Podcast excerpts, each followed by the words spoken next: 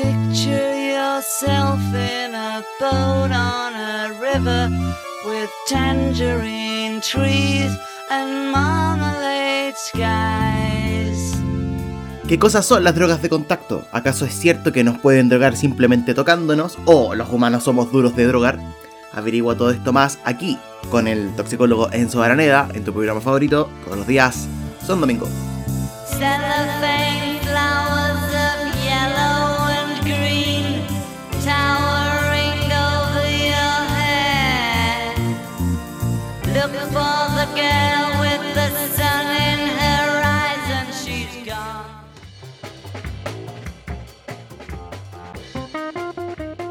Hola, hola, ¿cómo están queridos auditores y auditoras? Sé que ha pasado mucho tiempo, pero fue porque terminamos nuestra primera temporada. Ustedes saben, estos dos años de pandemia y la vuelta a la realidad que estábamos hablando aquí con los chiquillos ha sido un poco intensa, por lo que nos tomamos nuestro respectivo descanso. Eh, marzo que duró como 58 días y ahora estamos volviendo con nuestra segunda temporada de Todos los días son domingo. Porque ahora yo creo que a lo mejor podríamos cambiarle el nombre porque pareciera que todos los días son lunes. No sé si concuerdan conmigo.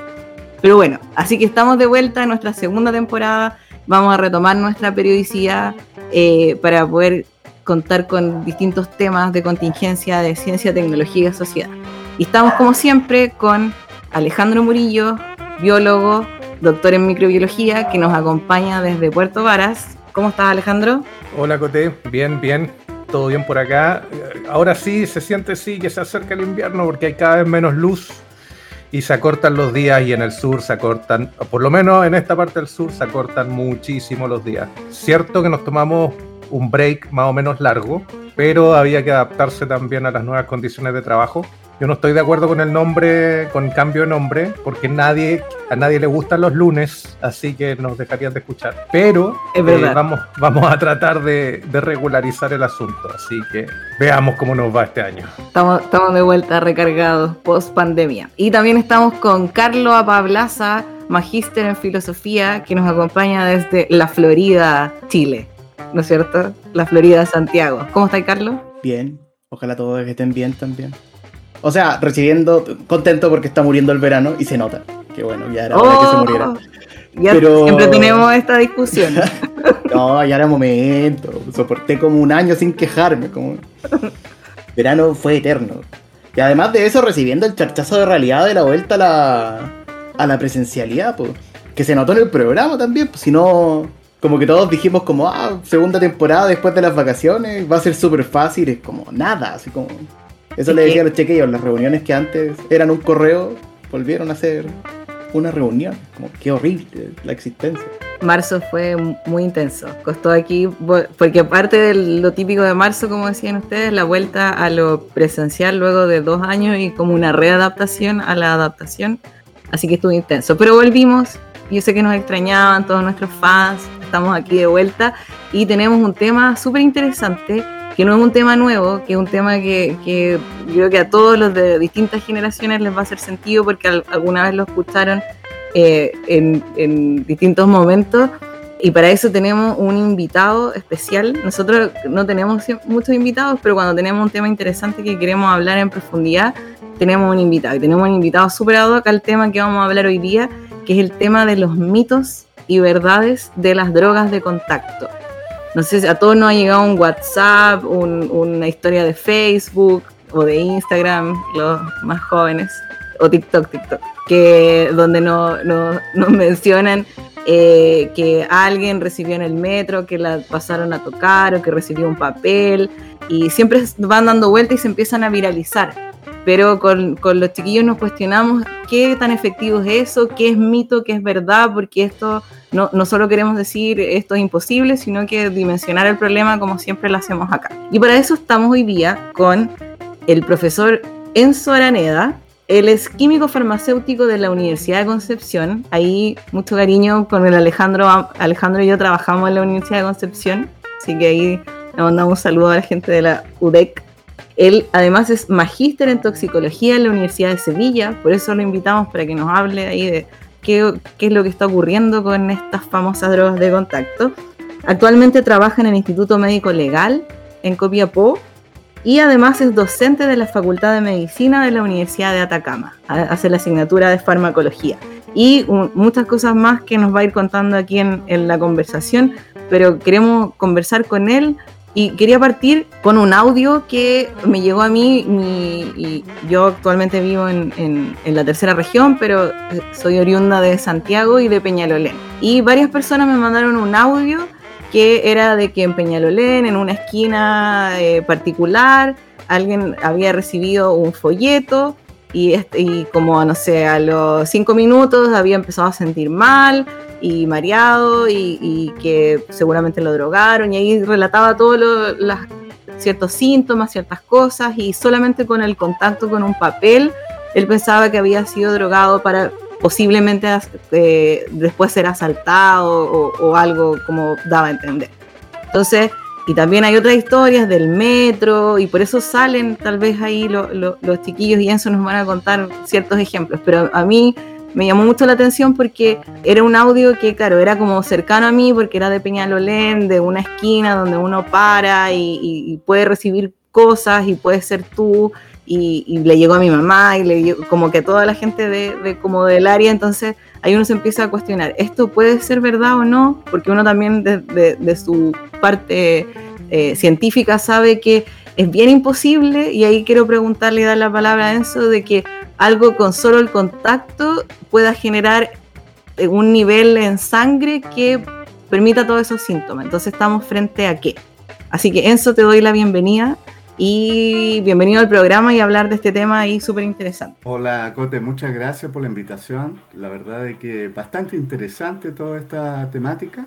Respecto a la mitología que normalmente ocurre en estos, en estos casos, eh, podemos mencionar de que en general eh, lo que se vive frente a estos hechos en donde las personas se enfrentan a situaciones que pudieran estar relacionados con un posible contacto de sustancias químicas o la administración eh, por la vía de la piel, eh, normalmente bajo las condiciones de concentraciones que se requieren para poder lograr un efecto que pudiera generar en cierto grado ciertas condiciones como una amnesia anterógrada o una sumisión química, que es lo que se utiliza como concepto para poder eh, generar cierto hecho delictivo.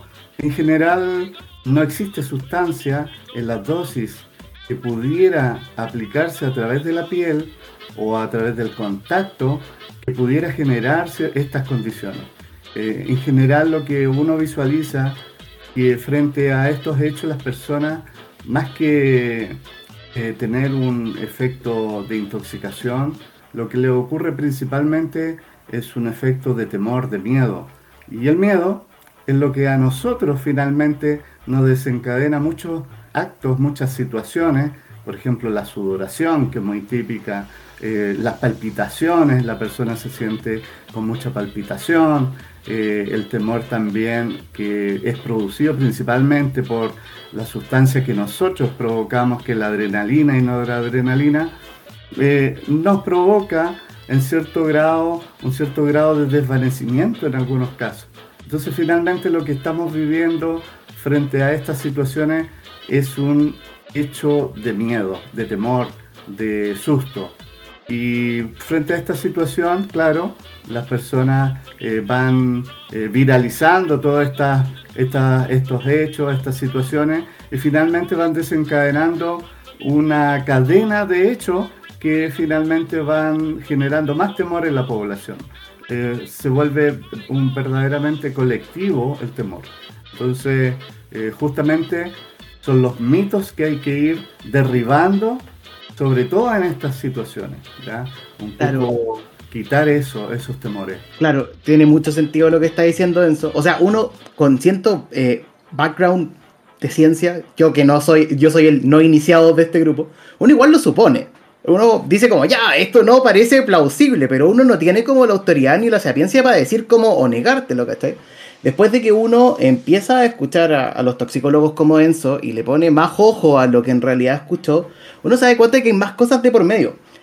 Un caso muy interesante es notar el mismo audio que, mando, que del que está hablando la Cote, exactamente el mismo, donde no solamente es una historia donde me pasan un folleto, me pasó un folleto de noche, un inmigrante venezolano, así parte. Y es como uno dice como ya, de ahí es la causa del temor que causó y el desvanecimiento que está contando Enzo por causa de adrenalina. Ahora, en internet se creó un debate más o menos divertido, porque claro, todos a punta de sentido común tratando de probar que el otro estaba mal y todos con fuente, mi mamita me lo contó. Pero había una, un argumento muy genial que alguien se sacó que me gustaría preguntarte a ti, Enzo. Que era básicamente que era no, no tonto, pero era incoherente creer que existen drogas que adormezcan a la gente de contacto, porque si existieran, no usaríamos gases ni inyecciones en los quirófanos. Y el tipo decía como, ¿cómo los eh, maleantes, los delincuentes, van a tener tecnología de punta que nosotros no utilicemos y que es más barata en nuestros propios hospitales? Ahora, yo no sé si eso es cierto, yo no sé si existen como, no sé, anestesia de contacto en los hospitales. No sé si nos podías hablar un poco al respecto. Eh, efectivamente, lo que tú mencionas es una de las temáticas que siempre van surgiendo. Realmente los delincuentes tienen eh, estos conocimientos van a la vanguardia. Claro. ese, es como el sentido. Bueno, eh, indudablemente que no existen sustancias eh, bajo ciertas condiciones y que sean de fácil acceso que pudiera permitir obtener o generar estos efectos de adormecimiento, de sumisión química, como muy bien se define, en donde la persona finalmente queda expuesta a la voluntad de este otro agresor, ¿verdad? Y conseguir lo que finalmente quiere, o un tema sexual, o robo, ¿verdad? Eh, y que finalmente eh, pudiera desencadenar todos esto, estos hechos. Eh, la verdad es que no existen sustancias químicas que en dosis habituales y que sobre todo sean por contacto pudieran generar esto. La única posibilidad sería de que a través de la administración en alguna solución que le permita absorber, o sea, beberlo, ¿verdad? Eh, y en ese sentido que pueda, que le permita llegar a la sangre en los niveles y en las concentraciones para poder ejercer un efecto principalmente de tipo depresor. Eh, es obvio de que cuando uno sale, sale de fiesta, eh, sale acompañado, en la tendencia es lo típico del consumo a alcohol, ¿verdad? Como para socializar, desinhibirse. Y esos son los momentos que en general se ocupan para poder administrar. Y ahí es donde eh, la recomendación sería, eh, más que tener miedo a estos contactos por, a través de un papel o a través de una tarjeta, sino que el cuidado es directo hacia los jóvenes, hacia las personas que viven eh, en situaciones, en fiestas, ¿cierto? Compartiendo con otras personas y que indudablemente les deja la opción de poder administrar una sustancia a través de eh, beber esta sustancia eh, y que finalmente llegue a la sangre y le genere finalmente un efecto, un efecto depresor. Eso, eso, que estáis explicando es muy interesante, porque claro, algo a dejar también bien establecido en el programa es que no estamos diciendo que no existan formas de drogar a la gente. Eso existe, eso pasa. El punto es cómo se hace. Y aquí te estoy tirando otra patita que fue la discusión de internet, que fue, ya, pero hay formas de drogar a la gente. ¿Cómo se hace? Y una de las típicas que todos conocemos es mediante algún líquido que se ingiere. Muchas otras personas hablaban de que simplemente te pueden como tirar talco o polvo en la cara y otras decían que no, que lo único que se puede hacer es básicamente como ponerte un paño en la boca y tipo sumisión por cloroformo, me imagino. Ah, y entre medio aparece la burundanga. Entre medio aparece la burundanga, que es estradógrafo, que es casi un mito urbano, que existe, pero que ninguno de nosotros sabe bien cómo funciona y que como que se puede hacer todo con burundanga. Como que si uno va y le dice a un tipo como, ah, mira, el tipo tenía burundanga en la mano, me miró y me drogó, yo le creo. Quizás funciona así, no tengo idea. ¿Cómo funcionan esas cosas en realidad? ¿Cómo funcionan las reales drogas peligrosas? Claro. Indudablemente que una de las sustancias que son es utilizada es la escopolamina, la burundanga, esta sustancia química, para poder ejercer un efecto, tiene que ser absorbida por el cuerpo, llegar al torrente sanguíneo finalmente, porque es ahí donde llega a el sistema nervioso central, cerebro, y empieza a ejercer su efecto depresor. Entonces, eh, y es en ese momento en donde la persona comienza a sentir ciertos eh, síntomas que le van eh, perdiendo la conciencia, se va entregando, incluso es utiliz- antiguamente en los años 40, 50 se usaba este compuesto que la persona dijera la verdad. En las condiciones de concentraciones que sean eh, suficientemente altas o en las condiciones de, de generar, eh, puede generar ese, ese efecto en las personas. O sea, pero- podríamos- pero para eso claramente se necesitan ciertas concentraciones que tienen que ser administradas. Por eso, indudablemente, la recomendación en general es a tener mucho cuidado, claramente. Pero la burundanga en específico, claro, se requieren concentraciones, yo lo entiendo, pero ¿cuáles son las vías por las cuales se puede administrar? Y también el tema de los tiempos, ¿no es cierto? Porque hablábamos de que algo por contacto ya es difícil porque tiene que llegar a la sangre, pero cuando uno ingiere, o sea, tampoco son cosas inmediatas de segundos, eh, como desmitificando eso. ¿Cuánto, lo que te pregunta Carlos, cómo, cómo es ese como tiempo y, y forma de actuar? Por ejemplo, pensemos de que es una sustancia que se encuentra en polvo, ¿verdad? Este polvo tiene, que ser colocado en alguna solución. El proceso de, eh, de ingreso al cuerpo impli- implica el proceso, en primer lugar, de disolución de esta sustancia, o sea que se pueda disolver en algún líquido, y viene el proceso de absorción. El proceso de absorción en el cuerpo puede comenzar desde los 15 minutos, cuando uno lo ingiere, lo bebe, ¿cierto? De los 15 minutos el proceso de absorción comienza a ser paulatinamente aumentar hasta llegar aproximadamente hasta las 2 horas. Y ahí en ese momento que es el pic, el proceso de absorción va a eh, llegar a concentraciones en la sangre y por lo tanto, como muy bien dice Lacote, acá no es que sea instantáneo, se requiere un tiempo para que el cuerpo lo absorba, se requiere un tiempo para que llegue a la sangre, llegue al sistema nervioso central y finalmente comience a hacer sus efectos. Eso eh, indiscutiblemente. Entonces no es de un minuto, 15 minutos, media hora lo menos para poder empezar a sentir finalmente estos efectos. Pero ahora sí, hay que entender de que no tan solo la persona en general cuando se utilizan estas sustancias, no tan solo usa esa sustancia, sino que eh, normalmente eh, son en ámbitos sociales, ¿verdad? En una fiesta, en donde hay consumo de alcohol. El alcohol también es un depresor. Por lo tanto, se suman, se van potenciando los efectos depresores en las personas. Y por ende, uno podría decir, claro, yo ya me sentía producto del consumo del alcohol un poco eh, desvanecido y claro, por el hecho de administrarse esta sustancia pierde un poco la objetividad del tiempo y indudablemente para él la percepción es que es en corto tiempo. Y obviamente el efecto potenciador potencia el efecto depresor y comienza a sentir todo este desvanecimiento, este sometimiento y que finalmente eh, comienza ahí la persona a, a ser, digamos, eh, intervenida, ¿cierto? Claro, dócil contra el agresor. Ahora, había una última patita de esta discusión entre nuestros amigos que utilizamos el sentido común. Que era como ya, alguien saca la burundanga a flote, ya sabemos que es un polvo, acabas de decir que hay que disolver, que la forma más, o sea, que si alguien lo quisiera hacer bien, básicamente tendría como que ponerle una disolución, hacer que yo me lo tome. Pero otra de las cosas que se decía es que eso no necesariamente tenía que ser así. Yo podría como ponerme esto en la mano y soplártelo en la cara.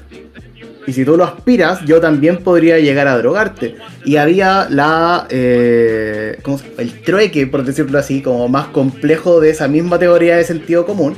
Que era que si yo logro sobarte esto en las manos y tú te pasáis las manos por la cara, vaya a terminar aspirándolo igual. Y yo te voy a drogar igual. ¿Qué tan factible es eso? Es muy difícil. Por lo ¿Sí? mismo que hemos hablado. Eso, llegar a las concentraciones que le genere a la persona finalmente un- este efecto depresor requieren concentraciones altas. Y como lo mencionamos anteriormente, para poder lograr eso es a través del proceso de absorción que llegue a la sangre y eso demanda, implica, claro, de que si tú te vas a pasar esta sustancia por la cara, claramente no tenemos un nivel, eh, un- una, una piel delgada que esté bien irrigada y que permita una absorción rápidamente, eso es muy difícil, esa es la verdad, estimado amigo. Sí. Ya, entonces, indiscutiblemente en todas estas cosas, ¿cierto? Eh, la recomendación siempre es, es a tener cuidado, ¿cierto? A tener cuidado porque claramente esta sustancia muchas veces no es solamente una sustancia en específico, vienen mezclas de sustancias, ¿cierto? Va a depender del ambiente en el cual también la persona esté expuesta, eh, las condiciones de un posible consumo de alguna otra droga también, ¿verdad? Entonces, o de medicamentos también. Eh, indiscutiblemente todo eso es un conjunto de sustancias, de elementos que la persona va a estar expuesta. Y por ende siempre la recomendación claramente es a tener mucho, mucho cuidado. Sobre todo los jóvenes que, que, que están expuestos a, esta- a estos ámbitos, a estos ambientes. ok, entonces, eh, le voy a pedir al DJ del futuro que me ponga aquí música de resumen. Entonces, hemos desmitificado el hecho de que este tipo de sustancias se puede absorber por la piel. La piel es una barrera bastante buena para distintos tipos de químicos y parásitos y patógenos. Por lo tanto, no es efectivo que se pueda absorber este tipo de compuestos en las concentraciones que se requiere para que haga efecto. Eso es punto uno. Punto dos, las drogas se tienen que ingerir de alguna forma para poder hacer su efecto a través de alguna mucosa que sea más permeable, por lo tanto lo tienes que ingerir como líquido o inhalar, inhalar como gas. Y ese proceso también tiene un tiempo de duración, no es inmediato. Y como decía Enzo muy bien, pueden haber efectos que se sumen a otros compuestos que nosotros estamos acostumbrados a consumir en reuniones sociales, como el alcohol.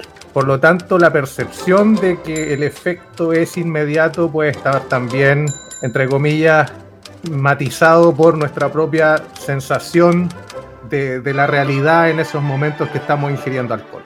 Así que desde ese punto de vista es súper bueno dejar muy claro que, como lo conversábamos al principio, eh, hay un poco una psicosis colectiva en cuanto a la delincuencia y a los niveles de delincuencia hoy en Chile. Y con las redes sociales se viraliza muy rápido cualquier noticia que tenga que ver con esto.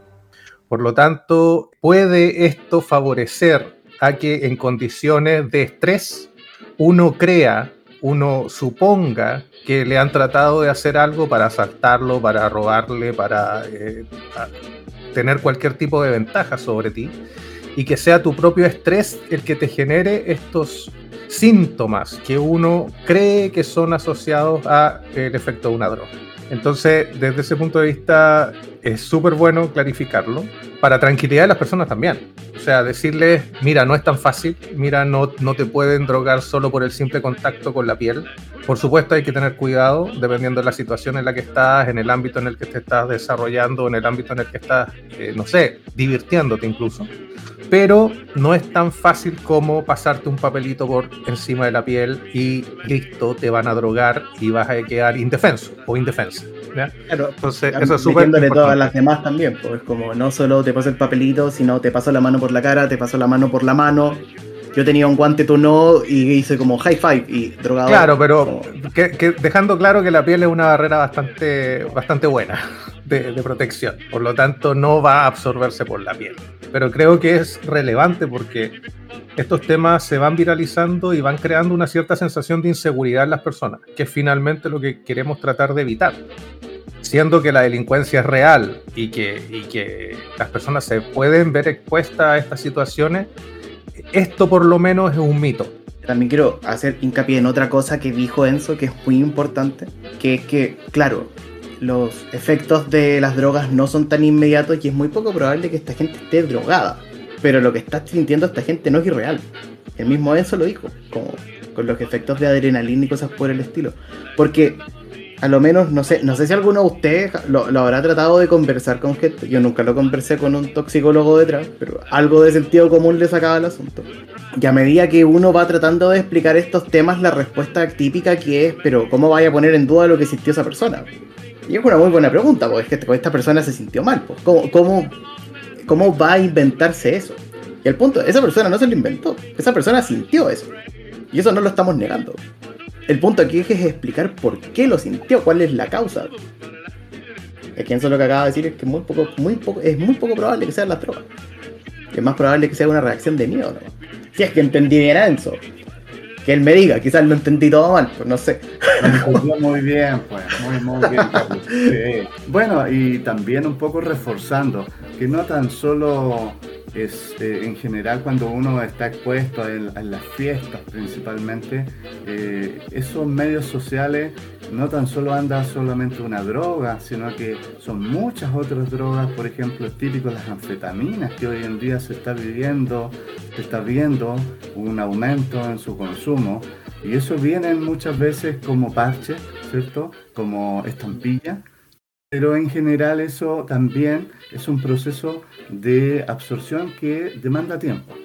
¿Te das cuenta? Aun cuando la, la anfetamina es uno de los elementos que en general se puede utilizar como una droga que va desinhibiendo rápidamente a la persona.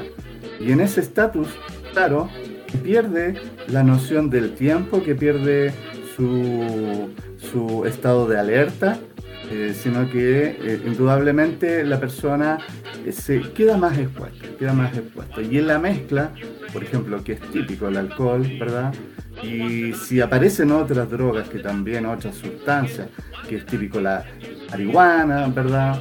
La cocaína, y que en el común del consumo de las personas hoy en día, en este ámbito que ya incluso es aceptado y que obviamente uno tiene que cuestionarlo por los efectos tóxicos, el daño a nivel cerebral, a nivel cardíaco, a nivel del sistema circulatorio, sistema nervioso, y por ende eh, el mensaje como toxicólogo también un poco a reforzar los cuidados, que las personas, los jóvenes principalmente, tomen conciencia del daño que se le pueda generar las mezclas, sobre todo el alcohol, las drogas como la cocaína, todo esto generan otras sustancias, como la mezcla entre alcohol y cocaína genera una sustancia tóxica que se llama coquetileno.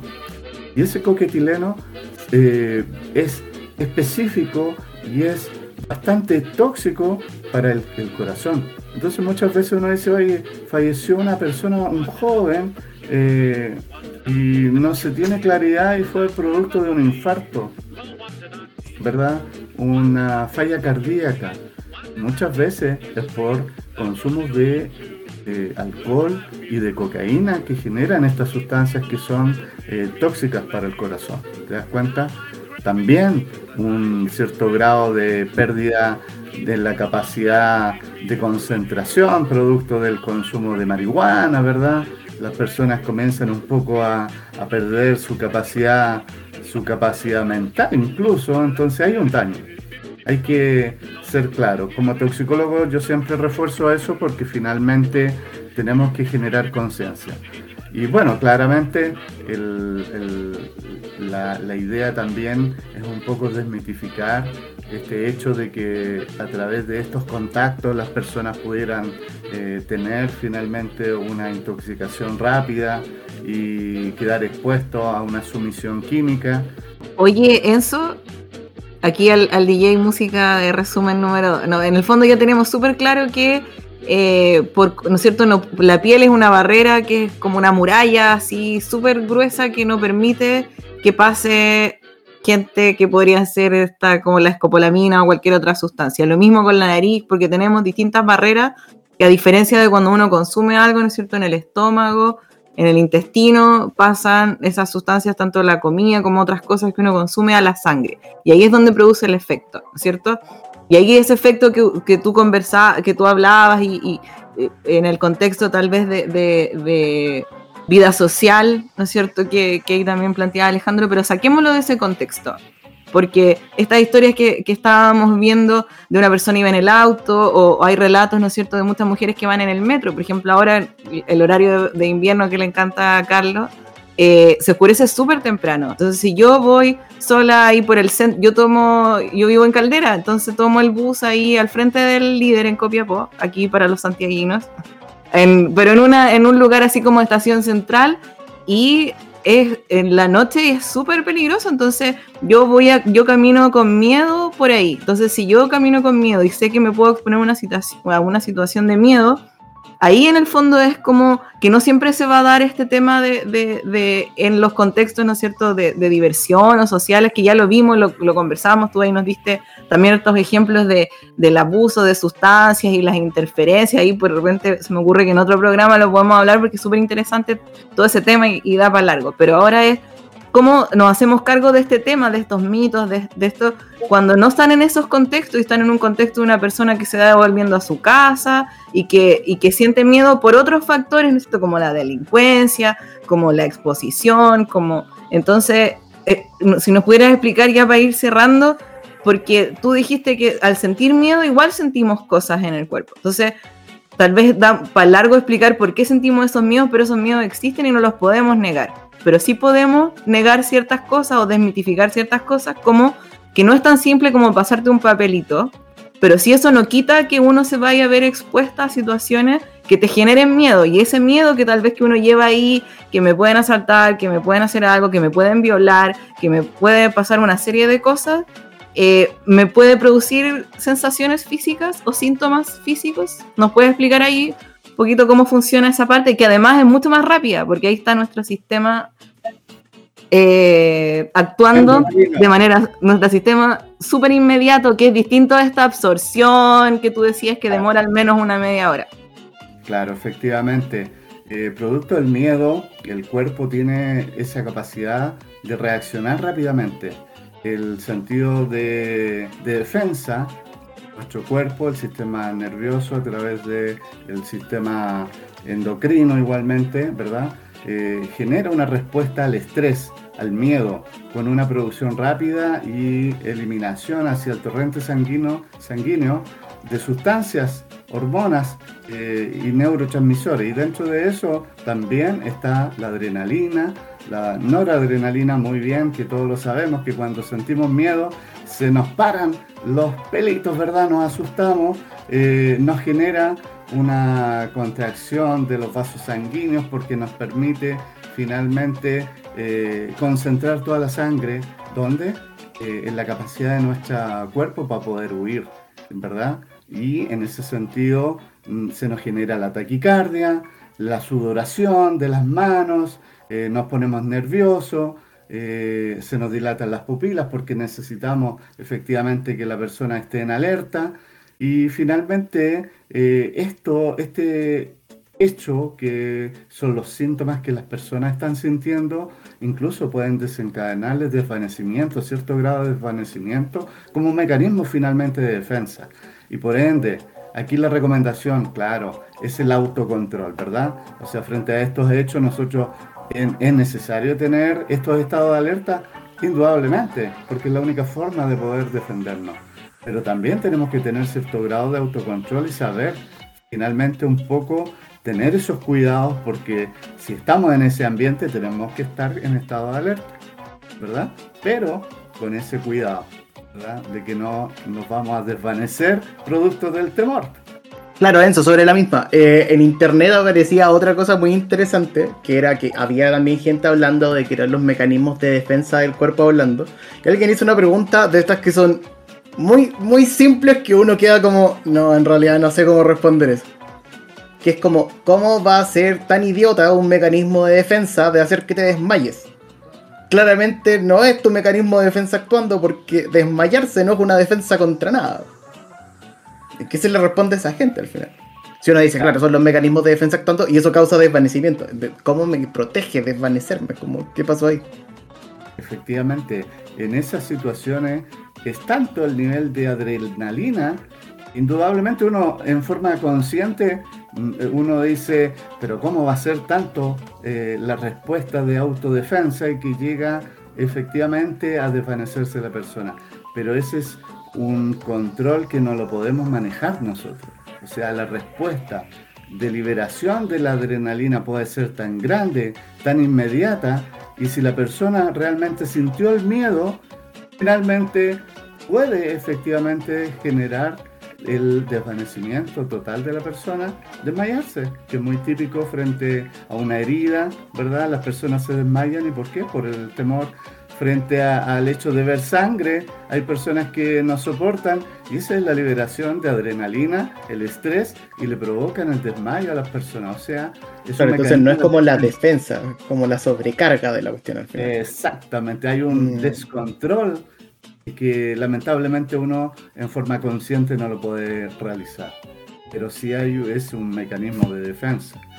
Y, finalmente, como, como de separando las cosas, todo lo que tú nos explicabas, estas son sustancias que producen nuestro propio cuerpo, que actúan en nuestro cuerpo, por eso es más rápido, versus sustancias externas, como algo que se tiene que disolver o, es difícil que entre por la piel, que también son sustancias, moléculas, que tienen que entrar al cuerpo para producir un efecto. Y eso es más lento y es más difícil o todavía no está la super tecnología que, que, permitan eh, como ese nivel de respuesta tan rápido y con tan pocas concentraciones.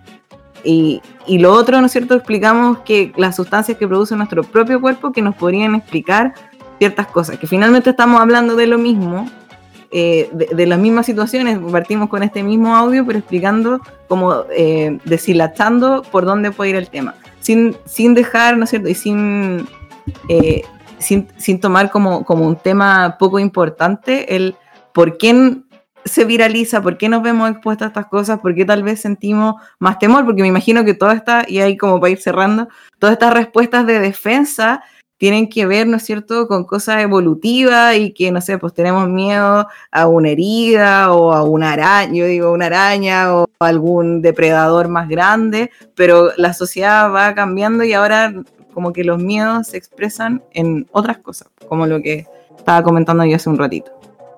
Carlos tiene cara de que está dormido. No, no, Estoy esperando el momento para aclarar que me gusta el invierno, pero no el horario de invierno, como me imputaste hace cinco minutos. Ah, lo siento, yo para mí los invernistas No, pero en la mañana al menos está ciudad que uno que también sale temprano está un poco más claro, así que le voy a dar un punto al invierno. Hoy estuvo súper, súper interesante la, la, conversación. Gracias nuevamente, Enzo. Espero que te haya gustado la conversación y quedaron ahí temas súper interesantes de, de conversar, a ver si ahí te animas a, a otro, otro programa para, darle vueltas también ahí para, para como que, si te fijas son temas que, que, uno puede hablar como la parte molecular, de cómo funciona, el mecanismo, pero tratamos de verlo eh, transversalmente para dónde vamos y por qué es importante y ahí el Carlos que siempre nos alimenta con los, las cosas de internet que finalmente son las preguntas que que, nos vamos haciendo todo de las distintas áreas que, a veces no manejamos. Así que qué bueno que nos aclaraste ahí muchos temas, pero quedaron otros temas abiertos y como les dijimos al inicio, estamos de vuelta y eh, espero que les guste ahí nuestra segunda temporada y como siempre, déjennos su saludo, nos pueden sugerir temas, la otra vez hablábamos mucho, ¿no es cierto?, de la pandemia, pero ahí por eso ya estamos un poquito como con otros temas, entonces ahí también déjenos sus sugerencias y comentarios de qué quisieran que siguiéramos conversando en nuestra segunda temporada. Y avisarle a la gente también que vamos a tratar de retomar, pero con los tiempos de la vida presencial, quizás no saquemos programas dos veces por mes, quizás estemos sacando uno por mes. Pero igual no queremos dejar el programa, nos agrada hacerlo y pero eso, téngannos un poco de paciencia porque les recuerdo a todos, aunque lo lean en el video del, del MMS, todos los días son domingo, no se lo paga nadie, así que por si acaso. Chiquillos, que estén todos súper bien, gracias Enzo. Gracias Enzo. Súper bien, Alejandro, Carlos. Muchas gracias por el tiempo Enzo, que estén muy bien. Saludos a todos y eh, sí, esto es solo por amor a la ciencia. Nadie nos paga. Igual un palo por si alguien nos quiere pagar, tampoco nos quejamos. Estamos recibiendo. Ah, nos faltan seguidores para eso. Ya. Ah, Cuídense, que estén muy bien. Adiós. Chao, gracias chiquillos. Que estén muy bien. Chao.